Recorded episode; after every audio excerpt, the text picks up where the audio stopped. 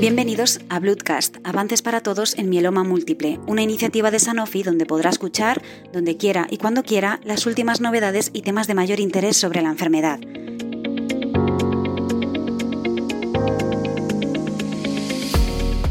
En esta entrega, Teresa Regueiro López, presidenta de la Comunidad Española de Pacientes con Mieloma Múltiple, entrevista y charla brevemente con el doctor Ernesto Pérez Persona, especialista en hematología y hemoterapia en el Hospital Universitario de Álava, sobre diversas cuestiones sobre los tratamientos, la perspectiva clínica y del paciente y otras cuestiones de relevancia en el contexto de la enfermedad. Ernesto, ¿qué expectativas tienes de futuro para los pacientes con mieloma múltiple?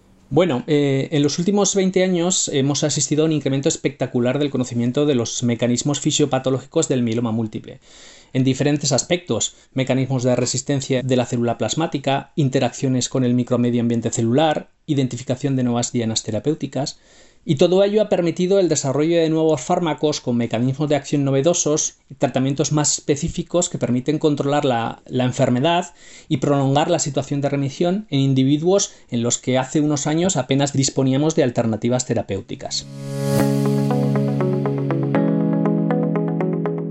Aunque desde el punto de vista mediático la incorporación de los nuevos fármacos es lo más llamativo, el avance no ha sido exclusivamente en este campo, sino va acompañado de otros aspectos que contribuyen a mejorar la evolución de la enfermedad.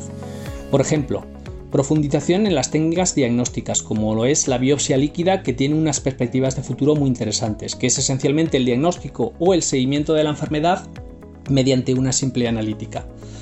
Mejoría de las técnicas de medición de la enfermedad mínima residual, la determinación de esos restos de enfermedad que finalmente abocan a la recaída del mieloma. Y en los últimos años, especialmente desde el punto de vista más clínico, la individualización de los tratamientos en función de la edad, de las comorbilidades, etc. De hecho, en mi opinión, una gran parte de los pacientes con mieloma múltiple diagnosticados a partir de los 75-80 años, se podría considerar que están operativamente curados, es decir, que los tratamientos disponibles van a permitir un adecuado control de la enfermedad durante un largo periodo y posiblemente ese individuo incluso pueda fallecer por causas ajenas al propio mieloma múltiple. En definitiva, creo que se aproximan unos años muy esperanzadores para los pacientes con mieloma múltiple. Bueno, yo estoy de acuerdo con lo que has contestado, pero sí me gustaría mm, señalar dos cosas. Me gustaría eh, comentar el tema de la biopsia líquida, que todavía no es operativa, todavía no la hay, o sí. No, no, eh, en la actualidad es exclusivamente investigacional. La tendencia yo creo que sí va a ser a utilizar esa biopsia líquida y bueno, yo creo que probablemente una vez que hayamos depurado las técnicas diagnósticas y, los parámetros para, determinar esa biopsia líquida, probablemente puedas incorporarse al, diagnóstico y al seguimiento del, del mieloma. En la actualidad todavía eso no se puede hacer y el seguimiento se realiza de la manera tradicional, esencialmente con la relación de analítica para determinación del componente monoclonal y el estudio de la médula ósea, del aspirado de la médula ósea para evaluar la respuesta. ¿Y la espectrometría de masas? Bueno, mm, la espectrometría de masas en ese aspecto yo sí que lo incluyo también como eh, la biopsia líquida, porque al final la determinación se va a realizar en una analítica. Ese es otro de los parámetros que va a permitir detectar cantidades más ínfimas de, ese componente monoclonal. De hecho, en algunos sitios se está realizando ya la espectrometría de masas. Sí, no, sí, eh, realizando se, puede realizar. Yo creo que ahora mismo la mayor parte de los centros no tienen disponible la, técnica y yo creo que todavía no está validada para, digamos, un, uso clínico en, en, vida real. También hablas de que los pacientes mayores de 75-80 años, ¿no? Que se puede considerar potencialmente curados. sí. potencialmente curados, has dicho. Operativamente Operativamente curados, efectivamente. Es decir... Cuando hablamos de operativamente y potencialmente, porque también se dice que hay un 20% de pacientes que están potencialmente curados. Esto es algo difícil para el paciente, eh, primero porque no sabemos quiénes son, es decir, no puedes saber por anticipado si estás curado o no porque a pesar de que hay pacientes que llevan mucho tiempo sin recaer, no, eso no quita de que, de que puedan recaer, ¿no? Sí, sí, eso indudablemente. Lo que me refería yo eh, era específicamente a pacientes mayores. Eh, la expectativa de vida de la población española está en torno a los 82, 85 años. Decir, ahora mismo con los tratamientos que disponemos en primera línea se pueden obtener unas supervivencias líquido de progresión que pueden superar perfectamente los 30-40 meses en primera línea. Y los tratamientos de rescate de un primer rescate también son muy efectivos. Es decir, si un individuo tiene otras comorbilidades, como es relativamente frecuente que ocurra en gente mayor, hipertensión, diabetes, problemas de corazón, lo que sí que eh, con estos tratamientos vamos a controlar la enfermedad, puede que incluso eh, se mantenga o sigamos detectando ese componente monoclonal, pero la enfermedad está controlada. Bueno, pero estás hablando de personas mayores de 75. Sí, sí, a eso me, a eso me refería. O sea, eh, esto, este tipo de pacientes que se podría considerar que están operativamente curados son esos, mayores de 75 de 80 años. Hombre, los jóvenes todavía no. Bueno, pero cada vez más hay, hay, cada vez hay más gente joven que está padeciendo mieloma. Sí, sí. Y entonces eh, no es lo mismo, claro, tener un mieloma con 40, 40 años que tenerlo con 75 entonces. No, no, eso, eso es indudable. La, la, expectativa de vivir con ese mieloma va a ser mucho más prolongada en un individuo de 40, lógicamente. Pero también no debemos olvidar que la mediana de edad de los pacientes con diagnóstico de mieloma está en, en torno a los 70 años, 70-71. Bueno, yo tenía entendido que era sobre los 65, pero aún así, aunque la mediana de edad está sobre los 65, eh, cada vez hay más gente por debajo de esa edad que tiene mieloma. Sí, sí, indudablemente y y, esa, ese, ese, ese, subgrupo de pacientes van a, van a tener una, una pues una vida mm, en relación con el mieloma bastante más prolongada. Va a necesitar muchas más líneas de tratamiento, son susceptibles de, tener más complicaciones y hombre, a medida que las, las líneas van avanzando, pues el, tratamiento y el manejo de ese individuo es más complicado. Ya, bueno, yo creo que es importante matizarlo porque muchas veces eh, los, eh, el paciente tiende a coger pues aquello que escucha eh, así de primeras, ¿no? Entonces, potencialmente curados eh, pero se olvida eh, de, que, de, que, se refiere a 75-80 Sí, sí, efectivamente, a pacientes mayores y mayores de 75-80 años. Hábito o innovación.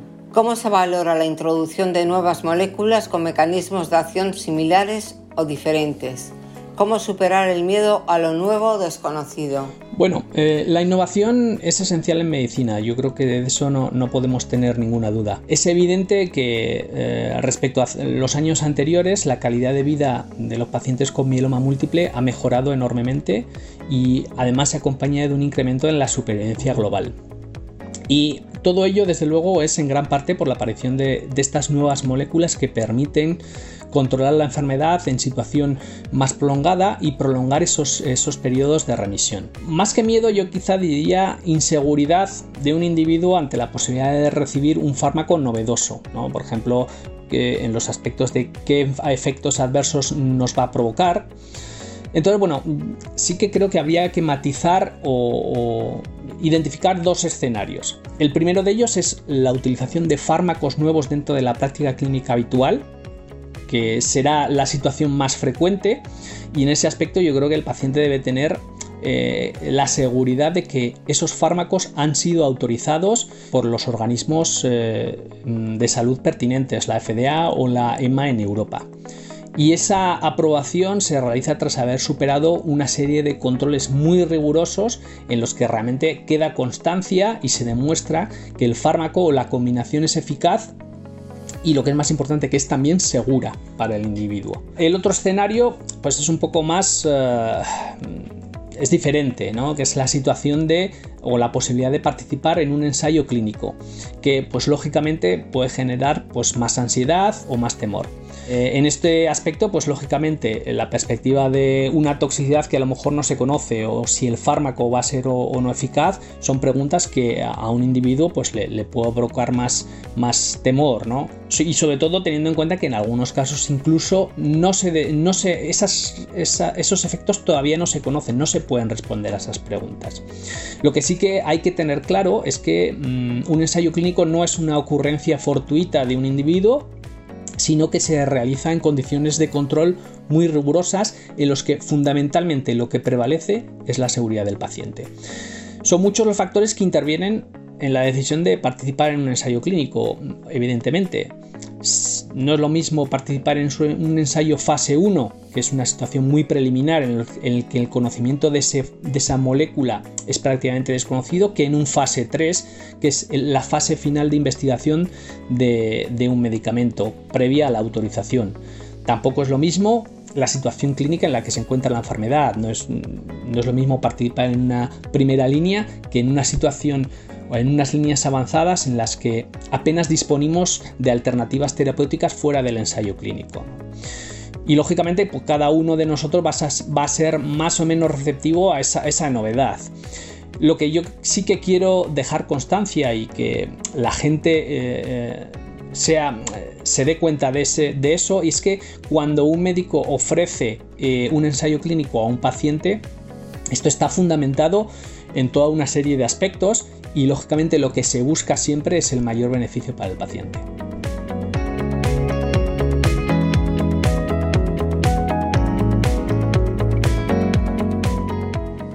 ¿Qué expectativas tienes de las nuevas combinaciones que van a estar a disposición de los hematólogos en un futuro cercano?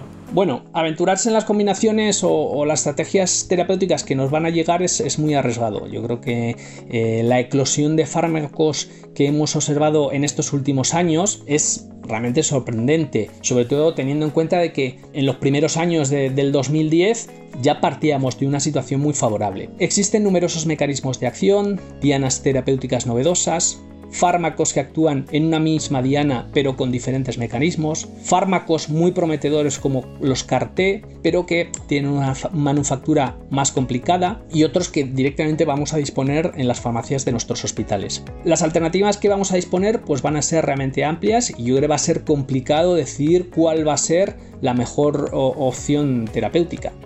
Y en ese aspecto pues habrá que evaluar diferentes aspectos, por ejemplo la toxicidad, cuáles son las expectativas de, un individuo, si es necesario o no una premura en la administración del tratamiento porque el mieloma está siendo muy eh, agresivo, el coste farmacéutico y lógicamente la sostenibilidad del sistema que tenemos que es público. Endpoints de ensayos clínicos. ¿Cómo valoras la enfermedad mínima residual negativa? Bueno, la enfermedad mínima residual va adquiriendo un peso esencial en el manejo del paciente como un objetivo terapéutico en sí a, conseguir. Y en este aspecto yo creo que no hay ninguna duda respecto a su, a su valor y cómo hemos llegado a ello, pues es una evolución natural del propio manejo del mieloma múltiple. Tenemos que, en ese aspecto, valoramos dos aspectos, ¿no? La, la respuesta completa en los que hace en los primeros años de, este siglo, con los quimioterápicos eh, estándar, pues conseguíamos apenas un 5% de respuestas completas y realmente comparar dos esquemas terapéuticos era relativamente sencillo, el que más respuestas completas obtiene es más efectivo, pero en la actualidad con los esquemas terapéuticos que utilizamos, la mitad de los pacientes pueden alcanzar respuesta completa. No solo eso, sino que esos pacientes que en respuesta completa van a seguir recayendo, por lo tanto se necesita identificar nuevos nuevas estrategias que permitan discriminar riesgos de recaída directamente en esos pacientes que están en, la mejor situación eh, posible. Entonces, en ese aspecto, la enfermedad mínima residual va a permitir identificar o establecer diferentes riesgos terapéuticos en función de esa mínima residual. Y por otra parte, eh, la enfermedad mínima residual es una variable a conseguir porque lo que va a permitir es acortar los tiempos de, estudio y de la aprobación de los fármacos. Tradicionalmente lo que utilizamos es la supervivencia libre de progresión, que es la mediana de tiempo, el tiempo en que la mitad de los pacientes pueden recaer de la enfermedad que es la variable que se ha utilizado tradicionalmente, pero nos encontramos con que ahora los tratamientos son muy efectivos, Estamos eh, hablando ahora de una supervivencia libre de progresión de en torno a 3-5 años, por lo tanto podemos asistir a una paradoja en la que debido a mm, ese incremento de la eficacia, la aprobación de los fármacos puede llegar a dilatarse mucho hasta demostrar ese, beneficio. Por tanto, la enfermedad mínima residual lo que va a permitir es acortar esos tiempos de estudio eh, de la eficacia de los fármacos. El abordaje en el mieloma en recaída. ¿Cómo lo ves? Yo creo que una preocupación constante de los médicos que tratamos pacientes especialmente la posibilidad que tenemos de, eh, no tener una alternativa terapéutica cuando el paciente recae. Y sobre todo esto ocurre particularmente en los pacientes, como hemos comentado, pacientes jóvenes y sobre todo que están en una buena situación clínica, el que en el que eh, no encontrar una alternativa, no disponer de una alternativa terapéutica, pues puede suponer un, momento duro, ¿no? Y esto, pues lo que puede provocar es el impulso de, reservar una opción terapéutica para el caso de que haya una recaída. Bueno, yo creo que es una opción legítima por parte de los médicos que lo consideren, pero que es discutible y a mi modo de ver también un, un, poco cortoplacista, ¿no? Porque el uso de la mejor alternativa terapéutica lo que va a permitir es mejorar la calidad de la respuesta y va a prolongar el tiempo hasta la siguiente recaída. Por tanto, tendremos una mejor calidad de vida y una mejor situación del paciente. Si la enfermedad tiene que recaer, lo hará de igual manera si utilizamos el mejor tratamiento como si reservamos una opción terapéutica. Y posiblemente en esta segunda situación, en el caso de no poner la mejor terapia para disponer de alguna alternativa en la recaída, incluso esa recaída va a ser más precoz. Es más, incluso corremos el riesgo de que esa ah, recaída sea agresiva o que provoque un problema que, impida luego el uso del fármaco que teníamos reservado. Es decir, lo que estamos haciendo es reservar tratamiamentos, a mi modo de ver, eh, implica una pérdida de oportunidad terapéutica. Lógicamente, si un paciente recae eh, tras haber eh, recibido la mejor opción terapéutica, pues bueno, habrá que ver qué se hace, ¿no? Eh, combinar tratamientos, utilizar fármacos de segunda generación, pero posiblemente la mejor opción que tengamos sea la participación en un ensayo clínico. Bueno, pero sin embargo, lo que se dice mucho últimamente, en los últimos años y se indica que antes, digamos que el tratamiento del mieloma era más conservador ¿no? Y siempre se decía que había que guardar una, una bala en la recámara. Sin embargo, ahora, bueno, pues los líderes de, opinión en el mieloma mm, aseguran que lo mejor en primera línea, ¿no? Entonces, si, si, lo mejor si es lo mejor en primera línea, en, en segunda línea, tras una recaída, se entiende que al... Es que no te entendí muy bien eso de que da igual el tratamiento que pongas porque vas a recaer igual. Realmente yo lo que defiendo es lo mismo, que hay, eh, hay que poner la mejor opción terapéutica al principio. ¿Y, en la recaída? No. No, no, siempre. O sea, la mejor terapéutica siempre. O sea, lo que, lo que yo, en lo que yo no abogo es a reservar un tratamiento para el caso de que haya recaída. ¿De acuerdo? Porque al final es que si la enfermedad va a recaer, va a recaer con el mejor tratamiento y con el peor. Si la enfermedad va a recaer, que tendremos el 10% ese de pacientes que están curados, pero en los que recaiga, si la enfermedad va a recaer, efectivamente va a recaer con el mejor tratamiento y con el que no es tan bueno. Pero posiblemente si tú no has puesto el mejor tratamiento, esa recaída va a ser más prematura, ¿de acuerdo? Y no solo eso, sino que además corres el riesgo de que si esa recaída es muy agresiva y produce una serie de complicaciones, por ejemplo, una insuficiencia renal que no tenías y el fármaco que reservaste tiene afectación por la función renal, cabe la posibilidad que hayas perdido esa opción terapéutica por reservarla. Porque no lo vas a poder poner si el paciente ha hecho una insuficiencia renal y el fármaco está contraindicado en la insuficiencia renal.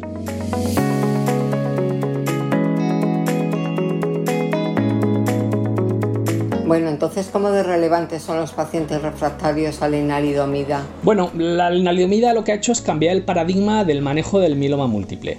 Frente a los tratamientos limitados en el tiempo que se utilizaban inicialmente, la lenalidomida ha demostrado que un tratamiento continuado e indefinido implica un beneficio para el paciente. Y como esta ha sido la tendencia creciente al manejo de la enfermedad, es decir, a manejar, a continuar el tratamiento con la lenalidomida hasta progresión, pues nos encontramos que hasta hace unos años los ensayos clínicos de los que disponíamos no contemplaban la posibilidad de que un paciente hubiera sido refractario al tratamiento con lenalidomida. Esos pacientes quedaban excluidos de, de, los estudios. Y por lo tanto de ahí radica un poco la importancia de esta situación, de identificarlo, porque hasta hace unos años realmente no sabíamos cuál era la mejor estrategia de tratamiento para ellos. ¿Y qué opciones hay para estos pacientes? ¿Qué opciones disponibles hay para ellos? Bueno, pues yo creo que afortunadamente ya en los, desde, desde hace unos años ya vamos disponiendo de evidencia sobre el tratamiento específicamente dirigidos para este subgrupo de pacientes. ¿no? Yo creo que las opciones que más eh, o que con más fuerza han llegado es el desarrollo de la inmunoterapia en el mieloma múltiple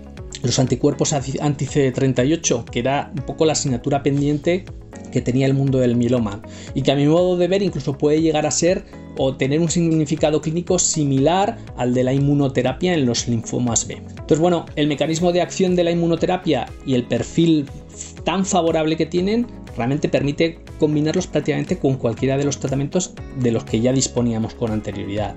Y además que en los últimos años pues, se han incorporado otras dianas terapéuticas que han demostrado eficacia en este tipo de pacientes refractarios a la lenalidomida, como son los anticuerpos anti-BCMA, anticuerpos biespecíficos o lógicamente las, las muy prometedoras CARTE. Por lo tanto, bueno, yo creo que es una población que a priori tenía unas expectativas terapéuticas difíciles, pero que en la actualidad se ha abierto un campo eh, de oportunidades extensísimo. Bueno, y siguiendo con este tema, eh, ¿cuáles son las principales variables a tener en cuenta a la hora de elegir un tratamiento? La toma de decisiones en medicina es un proceso complicado. Intervienen multitud de factores que el médico debe atender e integrar para conseguir el mejor cuidado de los pacientes. Variables o factores como la eficacia del tratamiento, la toxicidad que puede provocar, las comorbilidades que ya tiene el paciente, qué expectativas tiene ese paciente respecto a su enfermedad y también el apoyo familiar para los desplazamientos, por ejemplo, al centro hospitalario. La parte un poco de eficacia es quizá la más sencilla de, obtener, pues es en base a la evidencia científica, los ensayos clínicos, ¿no? Y aunque hay que matizar porque muchas veces la interpretación de esos ensayos clínicos puede ser complicada, ¿no? Si se han utilizado el grupo con si los pacientes reclutados son los idóneos, son parecidos a la población real, si son equiparables a los que nos vamos a, encontrar en la vida real nosotros, si se ha utilizado como grupo control la mejor terapéutica que disponemos, que hay veces que no ocurre así, y luego la toxicidad observada, pues hay veces que va a, ser diferente en el ensayo clínico respecto a la, realidad. Y lógicamente, las facilidades que, da un ensayo clínico para el desplazamiento al centro, en el caso de que el tratamiento vaya a ser con mucha asistencia al hospital de día, pues también es diferente, ¿no?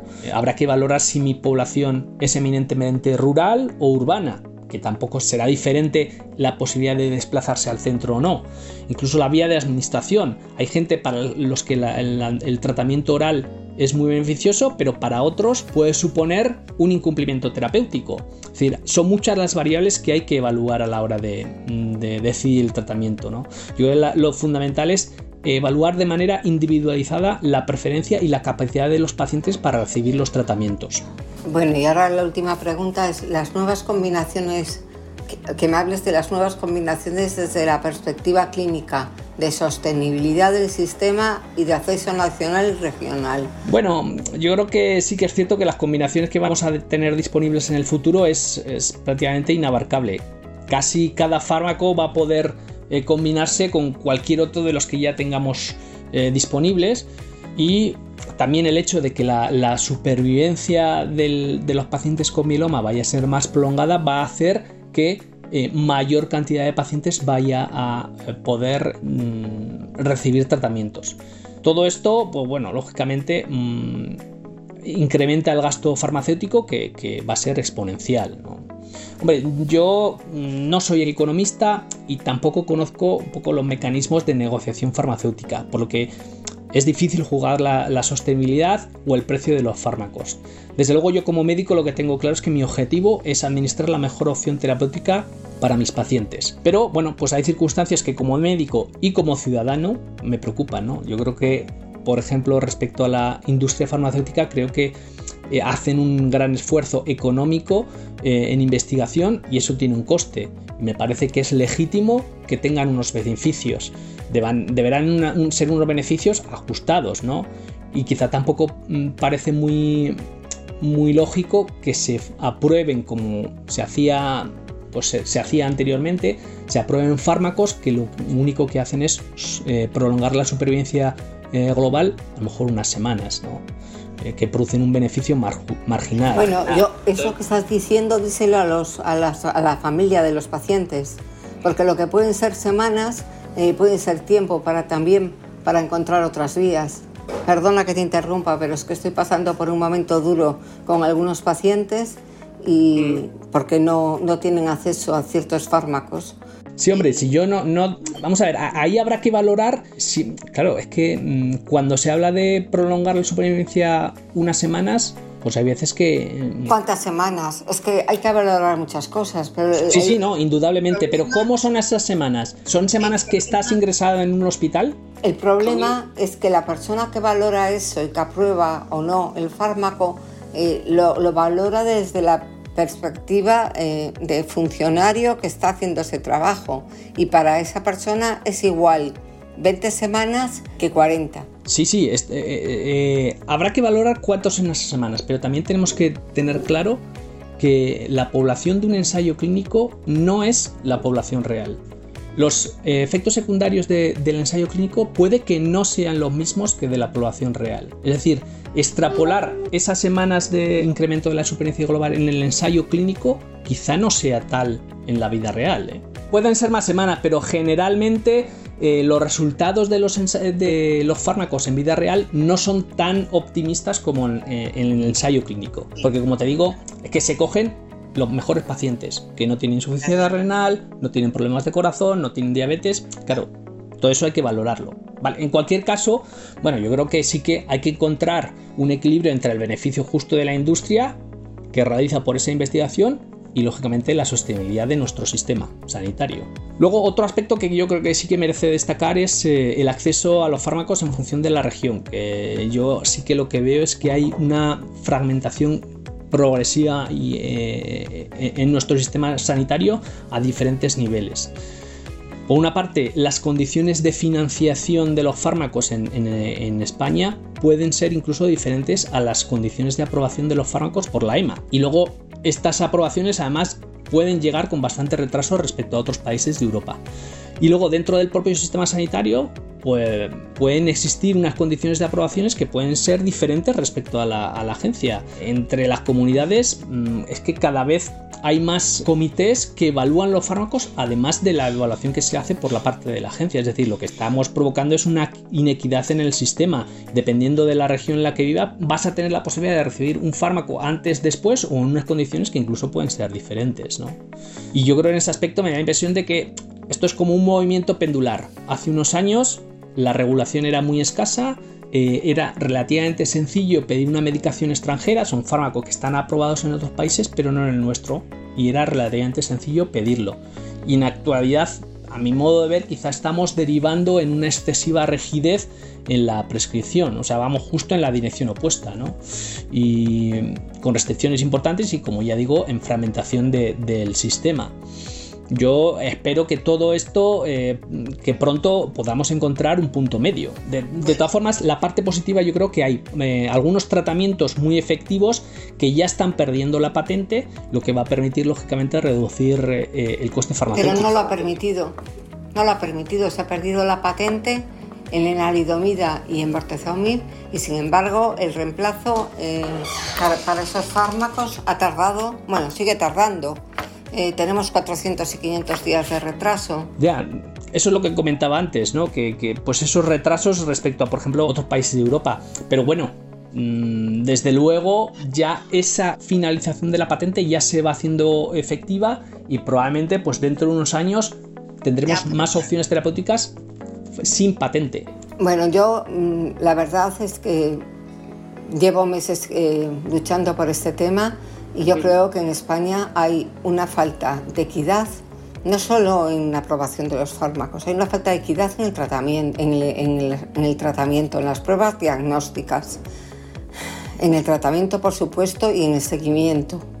Porque España es un país que aprueba un fármaco, si le apetece aprobarlo, pero luego tarda 500 días en si lo hace en aprobar el precio reembolso. eso es sí. Y esto está generando eh, que haya una falta de equidad en, toda España, porque luego cada comunidad efectivamente elige si aprobar o no ese precio reembolso. Y entonces hay sitios a las que dentro de la misma comunidad, incluso dentro del mismo, de la misma ciudad, en hospitales diferentes, unos tienen acceso a un fármaco y otros no. Entonces esto es algo que en el mieloma múltiple me parece mm, muy, no sé cómo decir, muy horroroso, ¿no?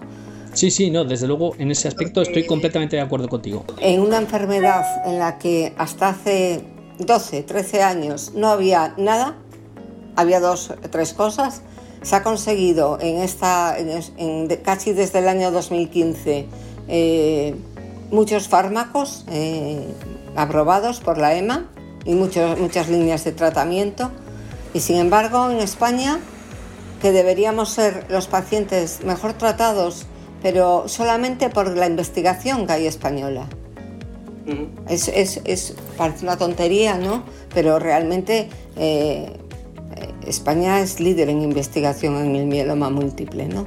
Y sin embargo tenemos muchísimos problemas para el acceso a los tratamientos y a los fármacos. Y eso no debería ser así. Sí, sí, no, eso eh, estoy completamente de acuerdo contigo.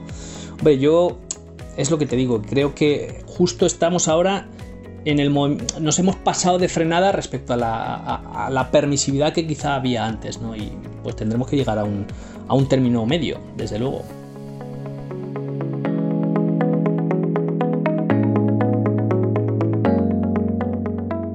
Muchas gracias Ernesto por tu tiempo para esta entrevista. Muy bien, muchas gracias Teresa.